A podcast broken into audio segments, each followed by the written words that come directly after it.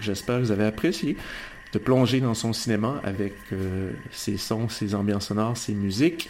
Euh, cinéma de Pichat Pong, oui, c'était cool. On vient d'entendre l'épisode 91. Je vous invite donc à revenir pour le prochain. Plus d'un milliard de personnes à travers le monde apprennent l'anglais en ce moment et plus de 50 programmes à l'UQAM ont des exigences d'anglais. Saisissez l'occasion d'améliorer votre anglais dans un environnement convivial avec des enseignants qui ont à cœur votre réussite académique. L'École de langue à la Faculté de communication de l'UQAM offre des cours vous permettant d'étudier l'anglais sous tous ses angles. Conversation, prononciation, lecture, rédaction, présentation orale, littérature et culture pour ne nommer que quelques domaines ciblés par nos programmes. Ouvrez la porte vers de meilleures compétences en anglais et contactez-nous à l'École des langues de Dans le cadre du 35e Festival international de musique actuelle de Victoriaville, qui se tiendra du 16 au 19 mai 2019, Choc.ca est fier de présenter le volet cinéma. Le samedi 18 et le dimanche 19, deux programmes de courts-métrages expérimentaux liés à la musique d'avant-garde seront présentés. La 35e édition du FIMAV, c'est des concerts, installations sonores, arts visuels et bien sûr cinéma. Pour plus d'informations, visitez le fimav.qc.ca. Et si la vie, c'était plus que naître et mourir lentement? Si la vie, c'était une œuvre d'art qui transcende le temps, qui transforme les êtres? Et si cette œuvre se trouvait dans une salle près de chez vous? Présenté par Québecor, le festival Vue sur la Relève vous invite à découvrir les artistes émergents les plus prometteurs, dont nous, le collectif Grande Surface, du 6 au 18 mai prochain à Montréal. Billets au vuesurlarelève.com. Voyage au bout de la nuit, c'est ton émission d'ambiance nocturne sur le Nightlife Underground montréalais. Découvertes musicales, chroniques culturelles et idées de sortie pour divertir tes nuits urbaines. Voyage au bout de la nuit, c'est l'émission nocturne de choc.ca.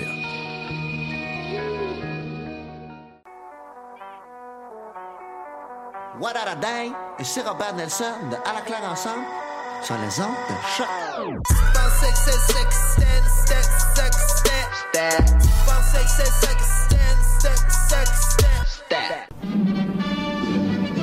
Dans un monde où la société pestacle n'a jamais été aussi abrutissante, où le binge-watching fait office de passe-temps, où les zombies n'ont même pas la décence de se nourrir de cerveau, une équipe d'historiennes et d'historiens a le courage de lever le nez de leurs archives pour vous divertir sérieusement. Histoire de passer le temps, vendredi 16h sur choc.ca.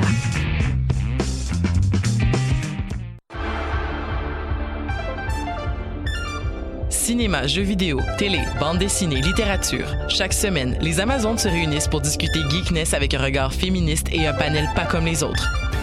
Parce que la culture geek, c'est pas juste un boys club. Rejoignez-nous tous les mercredis dès 11h sur choc.ca. Eh, vous saviez que choc.ca ce n'est pas que du podcast C'est aussi 5 chaînes musicales 24 heures sur 24 pour vous accompagner partout. Rock, indie pop, hip-hop, musique francophone et musique électronique en écoute gratuite et à volonté. Pour les découvrir, rendez-vous sur le site de choc.ca sur l'onglet chaîne musicale. Pool Hip Hop, c'est ta référence en matière de hip hop sur les ondes de choc.ca. Chaque semaine, entrevues, chroniques, actualités et mix thématiques te seront présentés dans une ambiance décontractée.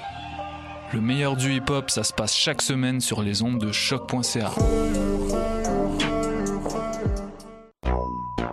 What's up? Joe RCA, des Dead et vous êtes à l'écoute de Shot. What it? You say you got drugs, homie, tell me what it Qui était le premier sur Terre? C'était l'œuf ou la poule? Je pense que c'est l'œuf. Moi, non, moi, non, c'est la poule. Pour moi, c'est la poule. Il y a bien fallu qu'elle sorte de quelque part, la poule. Parce que la poule, elle prend des œufs. Mais pourquoi c'est la nuit Elle est bien née quelque part, d'un œuf. Alors c'est quoi? C'est l'œuf ou la poule? L'œuf ou la poule Bonsoir à toutes et à tous. Vous êtes à l'écoute de Le Fou la Poule, l'émission de sciences de choc.ca, la radio web de l'Université du Québec Montréal. Aujourd'hui, dans Le Fou la Poule, espèces clés de voûte et écosystèmes. On reçoit Sophia Rousseau-Mermans, doctorante en philosophie à l'Université de Montréal et à l'Université Paris 1, qui travaille également au Centre interuniversitaire de sciences et technologies situé ici même à l'UQAM. Bonsoir Sophia. Bonsoir David. Bonsoir. Après l'entrevue, on va discuter avec la présidente par intérim de l'Association des communicateurs scientifiques du Québec, Lorraine Smag, qui est avec nous aujourd'hui en studio. Bonsoir Lorraine. Bonsoir. Est-ce que vous voulez nous donner un petit avant-goût de ce quoi on va discuter ensemble après l'entrevue de Sophia? Euh, oui, en fait, on va parler de euh, notamment cyber-intimidation des communicateurs scientifiques et de la pièce et de la place de la science dans le débat public. Très bien, merci. Et en fait d'émission, on s'entretient au téléphone avec Perrine Poisson, qui est coordinatrice nationale de l'événement 24 heures de science, de science, pardon. On en apprendra un peu plus sur cet événement qui se tiendra les 10 et 11 mai prochains. Mais tout de suite, nous commençons l'émission avec la chronique astronomie de Myriam Latulippe. Bonsoir Myriam. Bonsoir. Donc tu nous parles de quoi ce soir? Je vous parle d'une fameuse image de trou noir. Excellent.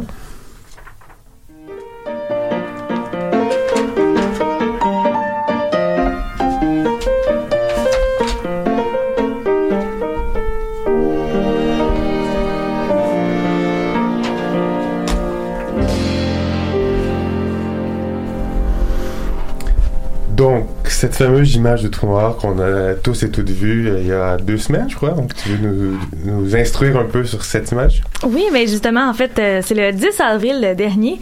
Il y a eu une série de conférences de presse diffusées un peu partout à travers le monde qui ont dévoilé la première image d'un trou noir. Est-ce que l'émission de vulgarisation scientifique oblige? Est-ce que tu peux nous décrire rapidement ce qu'est un trou noir? Bien oui, évidemment. Donc, euh, un trou noir, c'est en fait un objet astronomique tellement compact, tellement dense, que sa gravité va être extrêmement forte. Tellement forte que rien va pouvoir s'en échapper, même pas la lumière. C'est pour ça qu'on dit qu'il est noir. Rien peut sortir. Euh, donc, pour donner un peu un exemple, présentement, nous sommes tous pris par la gravité terrestre. C'est pour ça qu'on n'est pas en train de voler. Si on voulait essayer de s'en échapper, ben on pourrait essayer de sauter très très fort. Mais si vous faites l'expérience à la maison, vous allez vous rendre compte assez vite qu'on n'est pas capable de sauter assez rapidement pour s'envoler dans l'espace. Par contre, il est possible de, de s'échapper de la gravité terrestre, un peu comme les fusées. Elles sont assez rapides pour échapper à la gravité de la Terre et s'envoler dans l'espace. Par contre, proche d'un trou noir, plus on s'en approche, plus la gravité devient rapidement de plus en plus forte. Rendu à une certaine distance du trou noir, la gravité est tellement forte que même les fusées les plus rapides peuvent plus s'en échapper. En fait, même la chose qui va le plus vite dans l'univers, qui est la lumière, ne va pas assez vite pour s'échapper de la, gra la gravité du trou noir. Donc, à partir de cette distance-là, on est pris au piège et rien ne peut s'en échapper. Ce point de non-retour-là, c'est ce qu'on va appeler l'horizon des événements d'un trou noir. Okay. Bonne description, mais une question naïve, si rien peut sortir d'un trou noir, pas même la lumière, comment on fait pour voir le trou noir? Parce qu'il semble, qu'il semble qu'on ait vu un, trou noir là. Mm -hmm, oui. Ben, en fait, ce qu'on va observer, c'est pas le trou noir en tant que tel, mais c'est la matière qui va être autour de lui. Donc, le gaz qui tourne très, très proche du trou noir. Et ce gaz-là va être extrêmement proche et va former un petit disque brillant juste à côté du trou noir, juste avant d'être englouti par ce trou noir-là.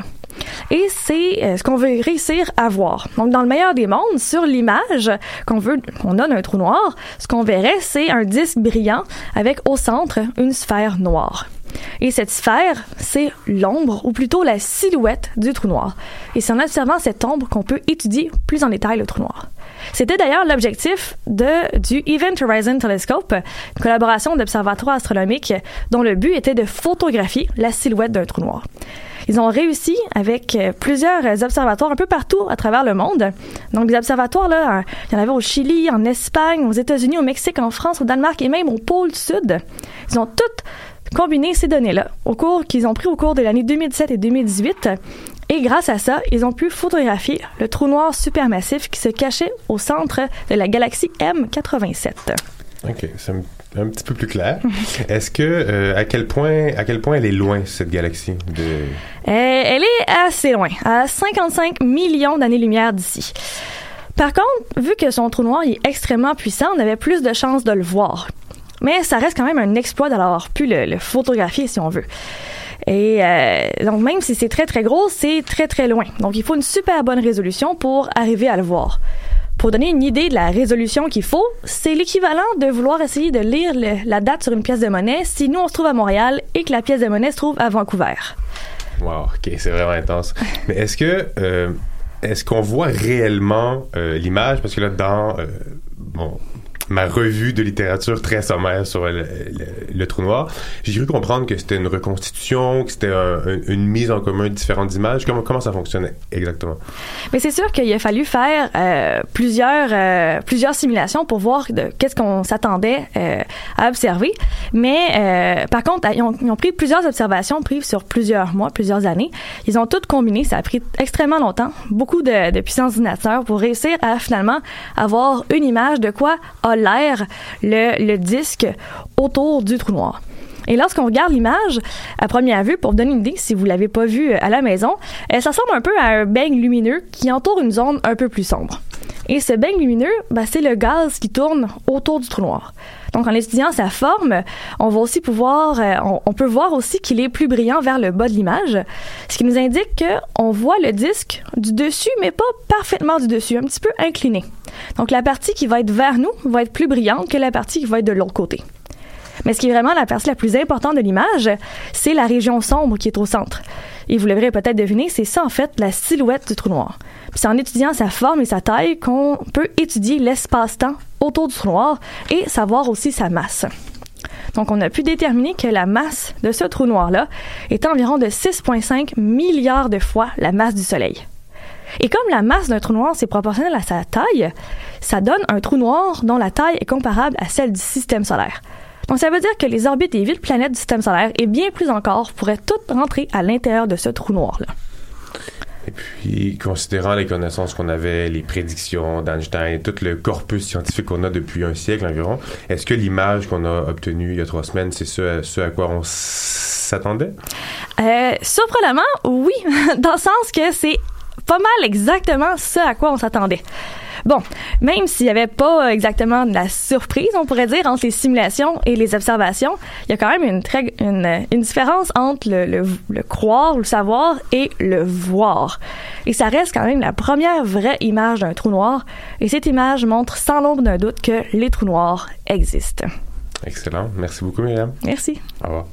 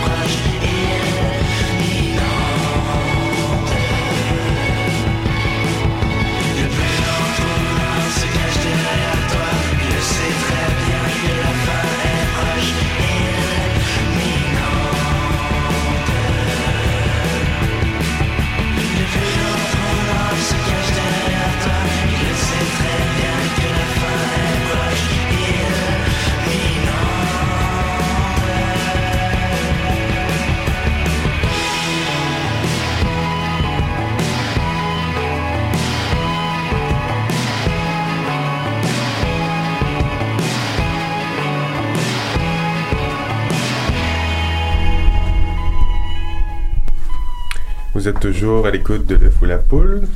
On entendait Trou Noir de Bleu Nuit. Donc aujourd'hui, dans Le Fou la Poule, le thème est Espèces clés de voûte et écosystème.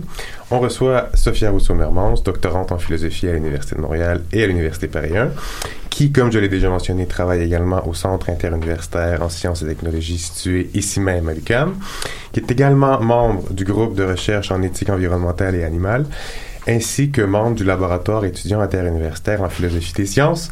Bonsoir Sophia. Bonsoir David.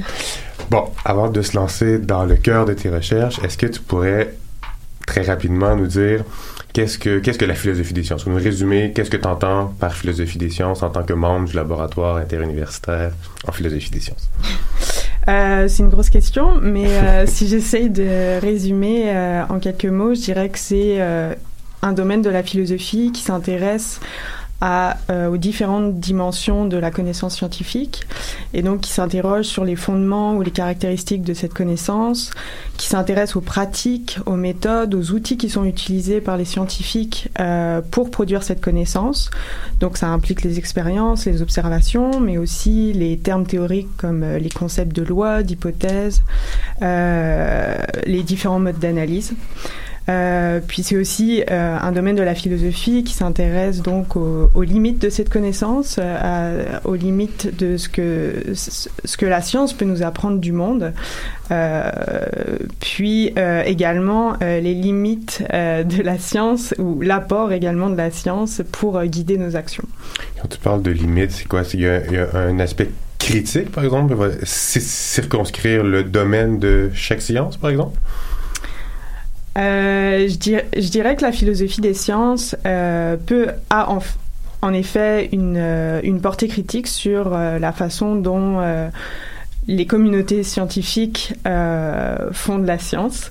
elle a également, je pense, une portée critique vis-à-vis -vis de, comme ce que je disais, ce que peut nous apprendre la science sur mmh. le monde et l'usage qu'on va pouvoir faire de cette connaissance à la fois dans la vie de tous les jours, mais également euh, vis-à-vis d'enjeux euh, euh, politiques, sociaux, environnementaux. D'accord. Et puis, bon, bon t'es pas sans savoir que je suis également philosophe des sciences. Donc, j'ai l'impression que la, définition que tu nous as donnée, c'est un peu une description de la philosophie générale des sciences, ou qu'est-ce qu'on, la réflexion sur les sciences, sur la science en général. Mais euh, les auditeurs ne sont peut-être pas sans savoir qu'il y a également de la philosophie des sciences qui porte sur des sciences en particulier.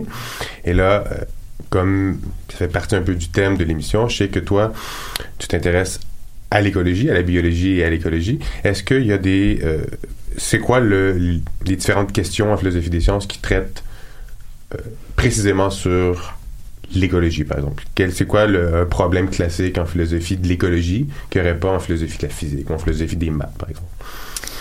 Euh, un problème classique, euh, peut-être à la philosophie de la biologie, euh, puisque la philosophie de l'écologie est on va dire comme c'est développé à partir de la philosophie de la biologie, mais mmh. par exemple la philosophie de la biologie va s'intéresser au concept d'espèce. Euh, qu'est-ce que les scientifiques entendent lorsque euh, ils parlent d'espèces Puis euh, qu'est-ce qu'on peut euh, euh, qu'est-ce qu'on peut euh, prédire, expliquer à partir de ce de ce concept-là? L'écologie, la philosophie de l'écologie peut s'intéresser également à l'usage de certains concepts d'espèces mmh. en écologie, comme le concept qui m'intéresse, le concept d'espèce clé doute. Euh, puis il faut, après, il faut pas trop vite là. On ouais, va venir à l'espèce qui doute. euh, fait que ça, ça, ça, serait un exemple. Un autre exemple, c'est euh, euh, la question des, des, lois en écologie. Est-ce que ça fait sens de parler de lois en écologie? Mm -hmm. euh, Ou ça serait un domaine qui serait limité aux mathématiques et à la physique, par exemple? Est-ce que ça fait du sens d'importer ce concept-là dans des sciences comme l'écologie, ce genre de réflexion? Exactement. D'accord. Pardon. Puis, euh, est-ce que ton intérêt au niveau personnel, au niveau parcours de Sophia, est-ce que étais, euh, tu t'intéressais à, l'écologie, à la biologie, et ensuite tu es venu à la philosophie, ou c'est l'inverse? À la base quelqu'un qui a une formation philosophique qui maintenant s'intéresse aux sciences, ou c'est deux intérêts qui, qui ont évolué en, en, parallèle, par exemple? Euh, je dirais que je dirais que j'ai déjà fait de la biologie avant de faire de la philosophie, mais simplement parce qu'en France, on fait de la, de la philosophie euh, tardivement. Mhm, mhm. Euh, donc, c'est au lycée que j'ai que j'ai commencé vraiment à faire, enfin, collège et lycée, faire de la biologie en France. Euh, après, je dirais que mon, mon intérêt pour la philosophie a notamment été euh, motivé par, euh, mes que- par les questions que je me posais sur, euh, sur notre rapport à l'environnement, notre rapport à la nature. Euh, et c'est cet intérêt qui m'a poussé à, qui, qui m'a fait découvrir la philosophie de la biologie, puis après la philosophie de, de l'écologie. D'accord. Ça fait quatre minutes qu'on discute. Je pense que l'audience est, est prête. On va faire un petit peu de définition. C'est important en philosophie quand même. On va essayer de pas endormir tout le monde. Mais bon, qu'est-ce qu'une qu'est-ce qu'une espèce clé de voûte On a tous une conception de ce qu'est une espèce. On- plusieurs personnes sont au courant de qu'est-ce qu'est une clé de voûte. Qu'est-ce qu'une espèce clé de voûte? Euh, bon, c'est une question qui est, euh, qui, est- qui est difficile à répondre directement parce que c'est le sujet de ma thèse. donc- Mais euh, si, je me, si, si on se tient à la définition historique proposée par l'écologue Robert Payne, une espèce clé de voûte, c'est une espèce prédatrice qui, à travers cette activité de prédation, donc le fait de consommer des organismes d'une autre espèce, va euh, maintenir l'ensemble de sa communauté écologique et euh, par sa communauté écologique j'entends la communauté dans laquelle elle a évolué en tant qu'espèce. Ok, d'accord. Juste pour être sûr que je comprends bien. De par ces actions de prédation, cette espèce en particulier a un rôle de sur, agit sur la structure de l'écosystème ou elle maintient cet écosystème face à différentes perturbations, par exemple? Euh, elle va en tout cas euh, maintenir les euh, dynamiques écologiques qu'on peut avoir, les interactions euh, entre, les, entre les différentes espèces, euh, des interactions qui, comme tu l'as dit, vont structurer la, la communauté. Donc l'idée de la clé de voûte, puis un peu l'an- l'analogie... euh, cette métaphore architect- archi- architecturale, elle se justifie par cette idée de structure. Euh, donc, comme dans une, dans une clé de voûte, en fait, il faut imaginer l'espèce clé de voûte euh, euh, comme étant cette pierre que si on enlève, Mhm. si on l'enlève, on va produire l'affaissement de la voûte, l'effondrement de la voûte. De la structure, non? Exactement. Puis est-ce que tous les écosystèmes ont une espèce clé de voûte? Ça, c'est la grande question posée par les écologues. Euh, même si on part de la définition de Payne, c'est euh, tout sauf évident. Euh, le programme de recherche qui a été mené par, euh, par Payne, puis à la suite de Payne, euh, c'est beaucoup centré sur les communautés marines. Il y a eu d'autres travaux qui ont été faits sur des communautés terrestres. Je pense qu'on peut pas. c'est- assez compliqué. en tout cas, c'est c'est pas ma position de philosophe, je pense, de dire s'il y a des espèces clés de voûte dans tous les écosystèmes. Mais euh, ça- donc, ça- ça reste une, une question ouverte, je pense. C'est qui est une question qui va être euh, réglée ou c'est c'est les, éco- les écologues en réalité qui travaillent sur cette question-là. Euh, oui et non, au sens où, en- comme j'ai dit, ça va dépendre de ce qu'on entend par espèce clé de voûte. D'accord. D'accord. Euh, Et ce qu'on entend, ça veut être en partie défini par, avec le travail que toi tu réalises, par exemple. Donc tu peux participer à cette définition, puis ensuite, en fonction de la définition, on, va- on va pouvoir contribuer à déterminer si effectivement chaque, ch- tous- tous les écosystèmes ont ou non des espèces clés de voûte. Euh, en tout cas, on, on peut en effet, euh, on, on pourrait en effet, à partir de mon travail, euh, euh, définir les conditions euh, selon lesquelles euh, ou à partir desquelles les, les écosystèmes pourraient être structurés autour d'espèces clés voûte.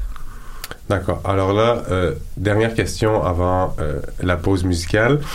Tu parles de rôle structurant, tu parles de prédation, tu parles d'une espèce qui semble avoir un rôle dans la structure des écosystèmes. Là, je peux pas m'empêcher de penser à Homo sapiens, qui semble avoir une influence euh, extrêmement forte à travers les perturbations, les activités humaines, par exemple.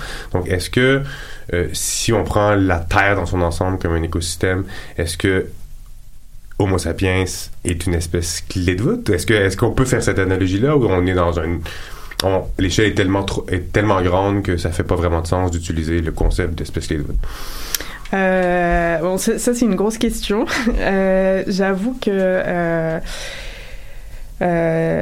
pour l'instant, j'ai j'ai pas une réponse claire à donner à ça, mais euh, je tends à, penser que euh, il y a un certain danger à utiliser ce concept-là pour l'espèce humaine, euh, notamment parce que euh, si, euh, si on s'en tient à la définition que j'ai mentionnée tout à l'heure de pain, euh, je pense pas qu'à travers l'activité de prédation, l'espèce humaine, de manière générale, maintient des communautés naturelles sauvages.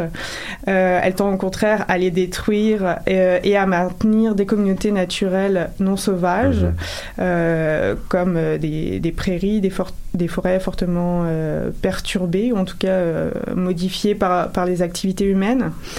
Puis, euh, je pense que lorsqu'on s'intéresse aux interactions entre les êtres humains et euh, le reste du vivant, euh, il y a une distinction à faire entre les, les, les, les différentes populations humaines qui sont en interaction avec ce vivant-là. Puis parler d'espèce humaine, puis du rôle de l'espèce humaine sur la planète, ça efface un petit peu toute cette la diversité humaine, puis la Mhm, diversité de mhm. ces interactions-là.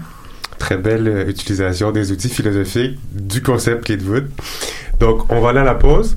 Pause musicale, on revient avec Sophia Rousseau-Vermance après la, la pause musicale.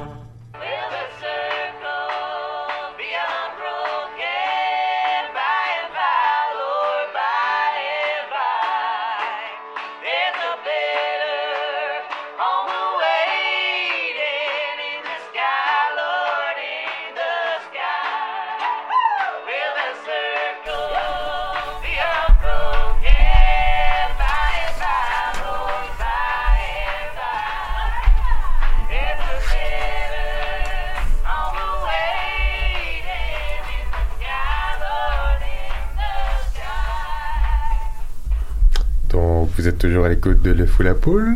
On est de retour avec Sophia Rousseau-Mermans. Je répète, doctorante en philosophie à l'Université de Montréal et à l'Université Paris 1.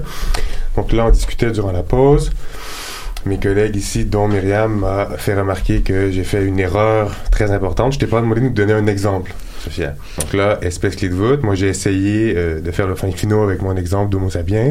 Ça s'est pas très bien fonctionné pour moi. J'imagine qu'il y, y a des exemples qui fonctionnent. Il y a des exemples dans la nature. Tu peux nous donner un exemple de ce qu'est une espèce clé de voûte.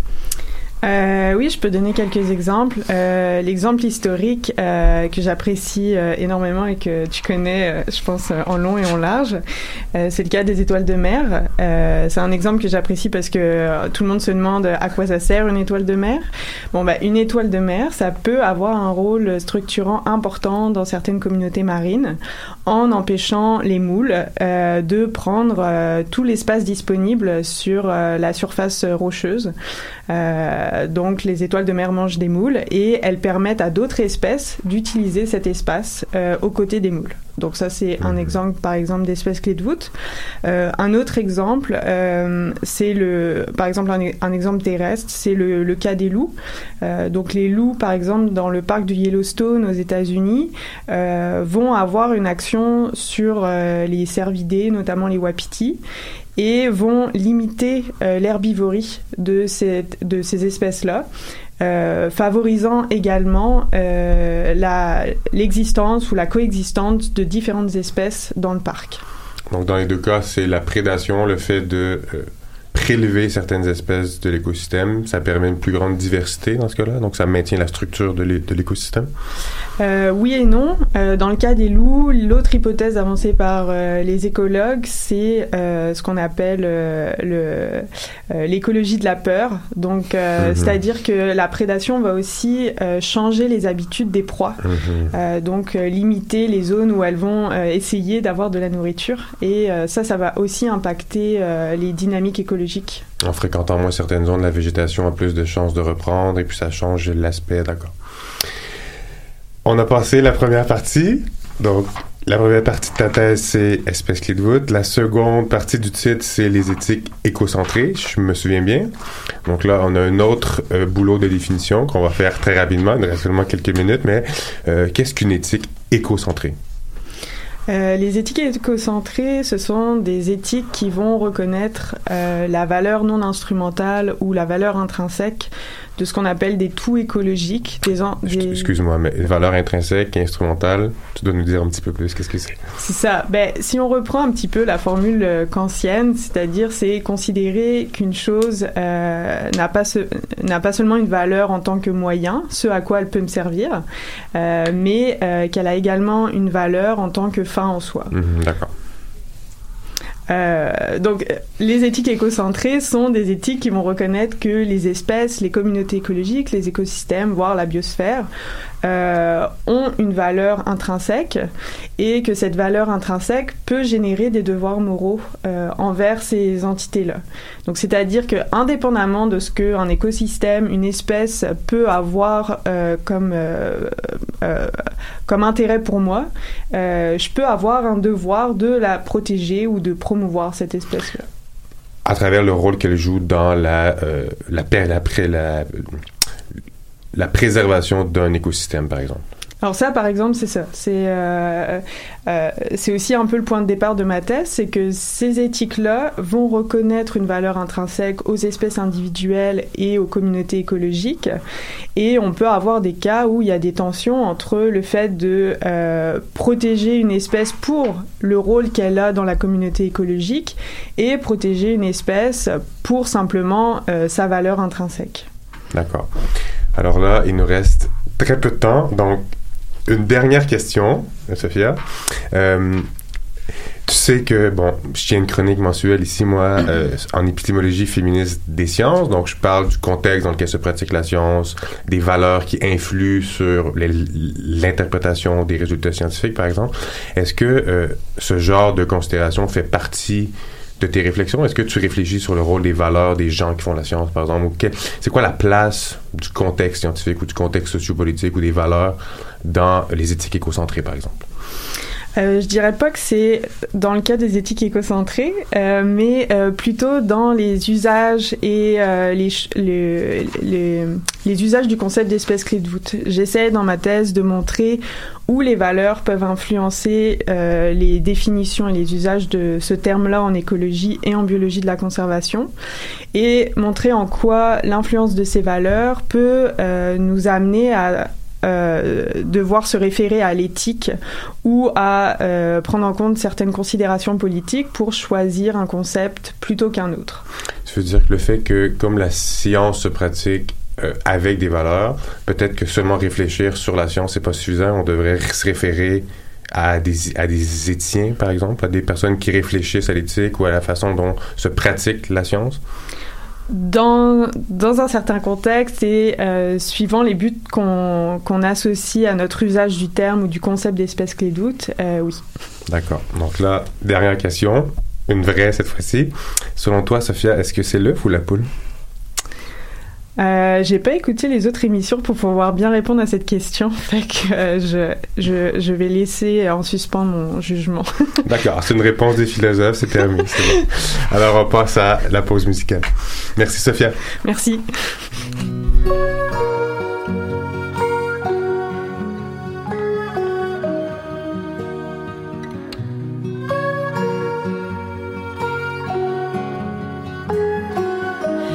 M'as pas dit que tu partais pour aller boire au nuage.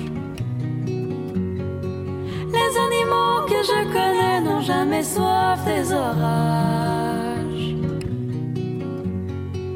Mais toi tu bois ce qui se boit et tu te fous de la nature. Tu m'as pas dit que tu aimais aller regarder les étoiles. Les animaux que je connais ont peur que ne leur fasse mal.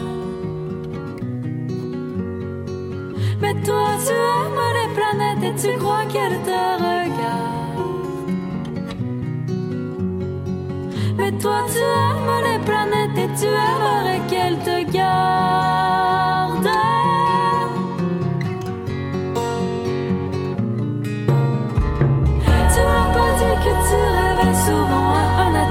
sorry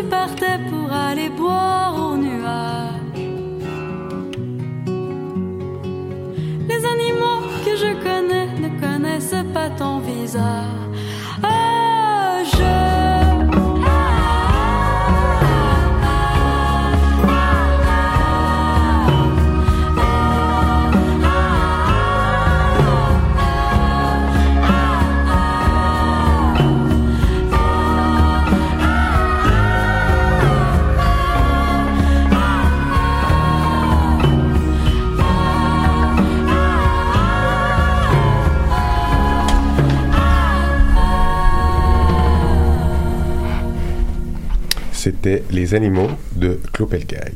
Donc, on est de retour dans le Fou la Poule et on retrouve maintenant la présidente par intérim de l'Association des communicateurs scientifiques du Québec, Lorraine Timag.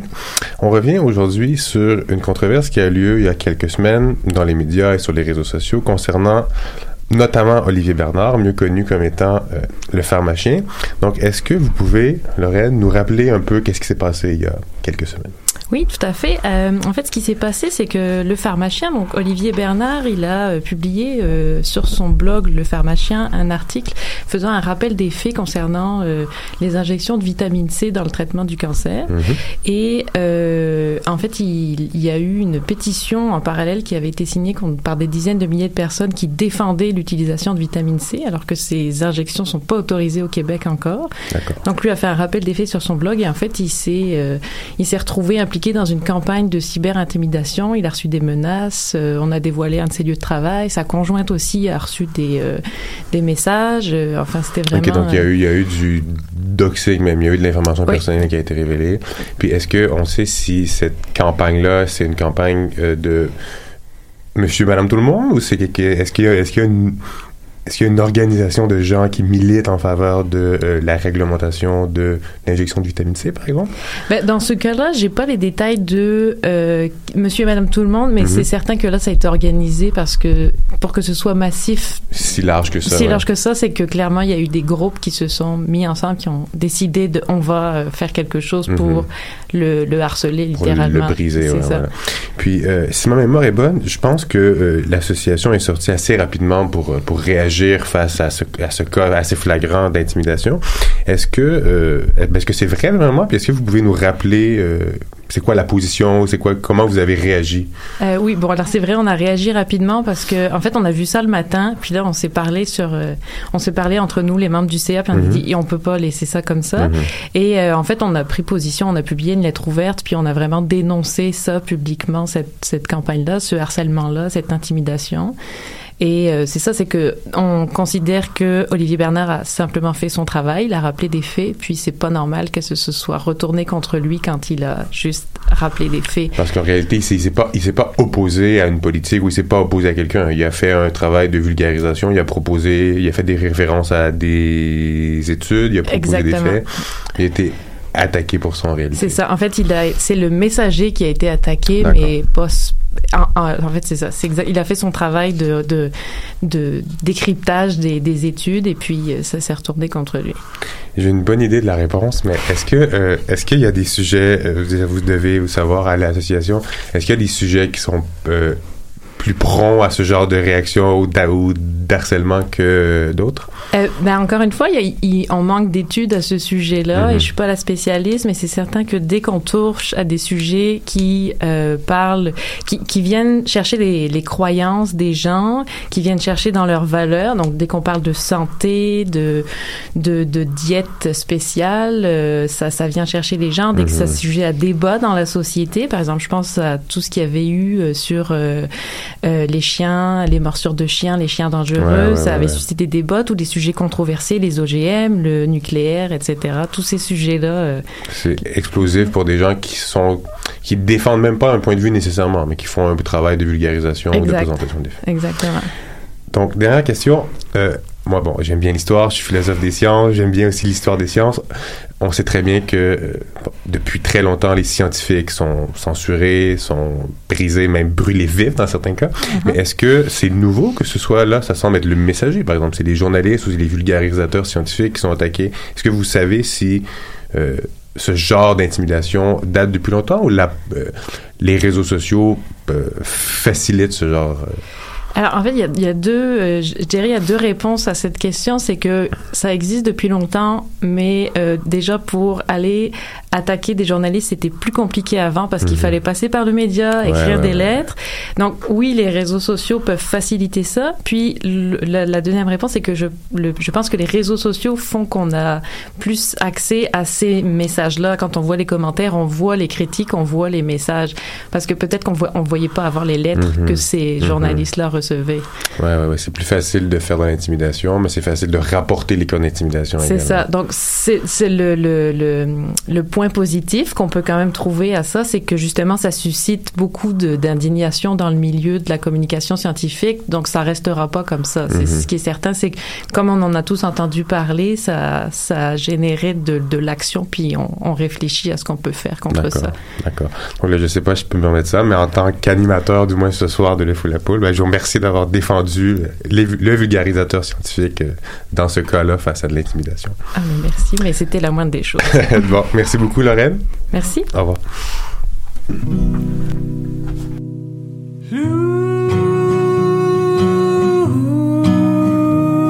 Garou, sans pleine lune, coureur sans son départ,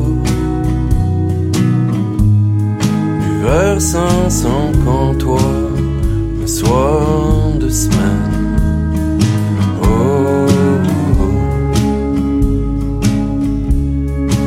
Le diable en quarantaine, je viens à toi.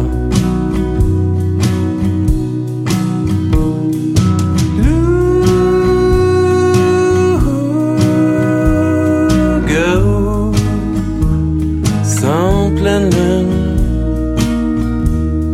me reconnaîtras-tu? Je gagne à être perdu temps en temps. Oh, oh. sans camouflage je viens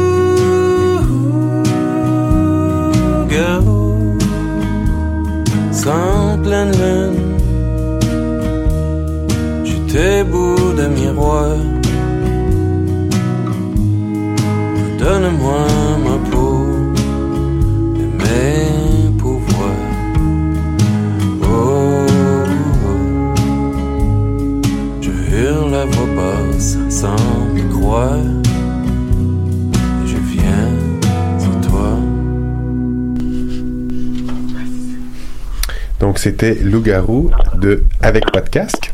Donc, on rejoint au téléphone pour la chronique événement euh, Madame Perrine Poisson. Bonjour, Perrine. Bonjour. Bon, excellent, très bonne communication. Donc, je rappelle, vous êtes coordinatrice nationale de l'événement euh, 24 heures de science. Et puis, euh, on discute avec vous aujourd'hui pour en apprendre un peu plus ou pour avoir des informations sur l'événement qui s'en vient euh, les 10 et 11 mai, comme je l'ai mentionné en début d'émission. Donc, très rapidement, juste présenter peut-être aux auditrices et auditeurs, qu'est-ce que euh, l'événement 24 heures de science? Alors en fait, l'événement 24 heures de science, c'est euh, une journée, en fait deux journées. Au début, c'était une journée vraiment de 24 heures. Maintenant, c'est tellement il y a tellement d'activités qu'on est passé à deux journées euh, d'activités scientifiques partout à travers le Québec euh, pour les publics de tout âge et tout type de public. Donc euh, on a à peu près euh, entre 450 et 500 activités qui vont se donner dans toutes sortes de lieux, euh, des universités, dans des centres de recherche, dans des parcs, dans des bibliothèques, etc. Et euh, de tout type de sciences, donc biologie, astronomie, génie, environnement. Et ça, va, ça peut être toutes sortes d'activités. Donc euh, conférences, par des sciences, compétitions, euh, visites de laboratoire. Fait qu'il y en a vraiment pour tous les goûts. Et puis, c'est des activités qui sont organisées par des scientifiques, par des gens dans les musées, par exemple? Est-ce que c'est assez, ça va être assez diversifié? Vous parlez de, de- d'activités en ingénierie, en physique, en biologie. Donc, c'est des gens sur le terrain, des spécialistes qui présentent ça à un public assez large? Oui, alors en fait, euh, il y a des scientifiques euh, de métier, il y a des passionnés, il y a des astronomes amateurs, euh, mais tous euh, sur une base effectivement scientifique vont partager leur passion avec le public. Puis, est-ce que c'est des activités, vous avez mentionné, c'est ouvert, il y a des activités euh, pour les enfants, il y a des activités, est-ce qu'il y a des activités aussi euh, euh, plus spécifiques, par exemple, est-ce qu'il y a des conférences dans les universités, ou est-ce qu'il y a, où il y a des activités euh, de plus haut niveau, euh, j'oserais dire? Oui, tout à fait. Euh, on en a une, par exemple, à l'Université de Montréal, euh, une soirée sur les mathématiques et comment les mathématiques peuvent aider euh, le, le développement technologique pour le futur et également les aider à la lutte contre les changements climatiques. Donc ça, c'est plus pour les adultes et les initiés, mettons. Très bien, on a une mathématicienne parmi nous qui semble manifester un intérêt, donc peut-être qu'on vient de remplir un siège à votre, à votre événement. euh, C'est le excellent. 11. J'ai vu qu'il y avait, c'est ça, c'est vraiment large, hein, parce que je suis allé voir euh, assez rapidement avant l'émission là, il y a des euh, une activité à Charlevoix par exemple sur la découverte de la biodiversité. Il y a des Ouais. événements aussi. On a parlé aujourd'hui euh, d'éthique écocentrée, on a parlé d'environnement, on a parlé d'écosystème. Il y a également, si les gens sont intéressés, j'ai vu qu'il y avait des euh, une activité à la bibliothèque Pointe-aux-Trembles sur le, le soleil et les changements climatiques. Puis Ouais. il y a également euh, fallait, je dois faire euh, la promotion pour une de nos collègues euh, ici qui est euh, astronome, c'est-à-dire il y a la Journée internationale de l'astronomie le 11 mai, Myriam, donc une activité dans le cadre du 24 heures de sciences, ou plutôt du 48 heures de sciences. Euh, Oui, on peut dire ça. c'est maintenant c'est 48 heures. ouais. Puis j'ai vu qu'il y a également euh, le forum sur le cancer du sein qui lui ça- se donne au Centre des sciences. J'ai vu que euh, cette activité n'était pas gratuite. Est-ce que la majorité sont gratuites et il y a certains, certaines activités qui sont qui sont payantes? Tout à fait. Alors en fait, la majorité des activités sont gratuites, la très grande majorité. Et il y a quelques activités qui ont des frais d'entrée ou par exemple, il y a une activité spéciale, euh, je dis quelque chose à l'aquarium du Québec. Donc faut défrayer l'entrée, mais l'activité elle-même n'est pas un D'accord. Par exemple, on a des cas comme ça. Et pour ce qui est de- du forum sur le cancer du sein, euh, il y a toute une partie de l'événement qui est accessible gratuitement. Et euh, les conférences, par contre, sont il faut il faut payer l'inscription, mais il y a quand même toute une partie qui est ouverte au grand public gratuitement. Excellent. Donc, euh, c'est déjà terminé. Par contre, avant de vous quitter, euh, vous pouvez peut-être nous donner euh, le, me- le meilleur moyen pour avoir accès à votre programmation. C'est c'est quoi exactement? C'est le site web, je vous dirais, qui est euh, www.science24 en chiffres, heure avec un s.com, donc www.science24heures.com. Et dessus, vous allez trouver un moteur de recherche qui vous permet de, chercher des activités par euh, domaine d'intérêt, par type d'activité, par ville, par région, par, par date, par tout ce que vous voulez. Donc, c'est sûr que vous allez trouver facilement les activités qui, qui vous intéressent. Bon, mais excellent. Je rappelle que vous êtes la coordinatrice nationale de l'événement 24 heures de France. Merci d'avoir participé à l'émission ce soir. Ben, ça me fait plaisir. Merci à vous. Excellent. Au revoir. Au revoir. Donc,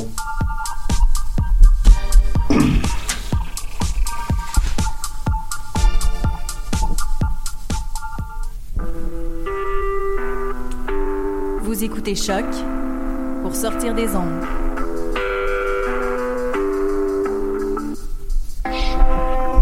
Podcast, musique, découverte. choc.ca.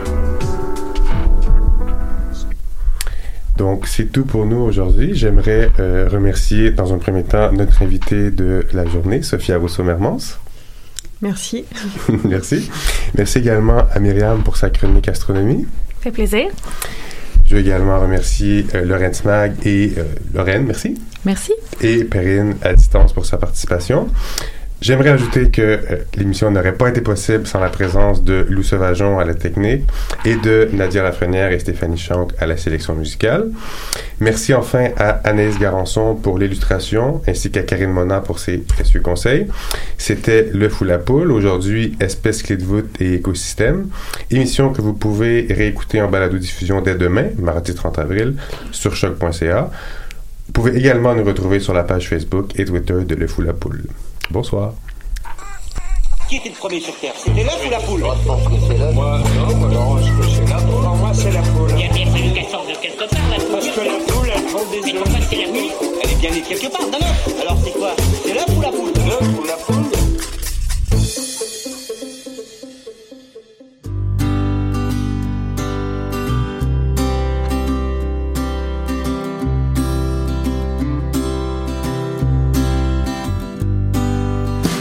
Up to the water, put my feet into it, bathed my heels in jasper, felt the sand giving inch. All the people bathing, teeth became connected, smiling while we waited into the shallowness.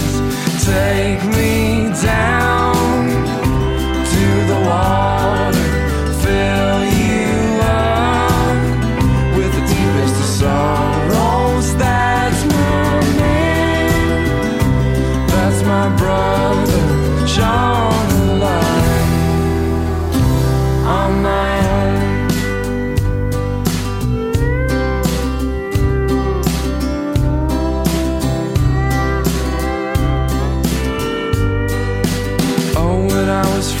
when you put your face in the mouth of the canyon, the murky water tides. What a relief to see all your sins absolved without a washing cloth, just the stillness of the night. Take me down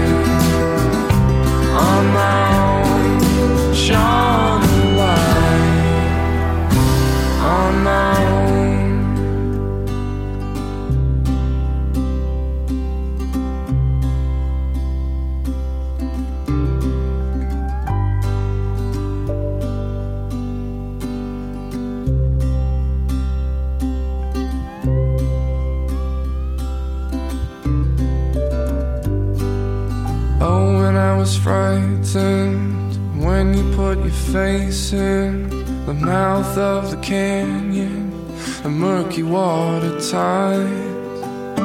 What a relief to see all your sins absolved without a washing cloth, just the stillness of the night.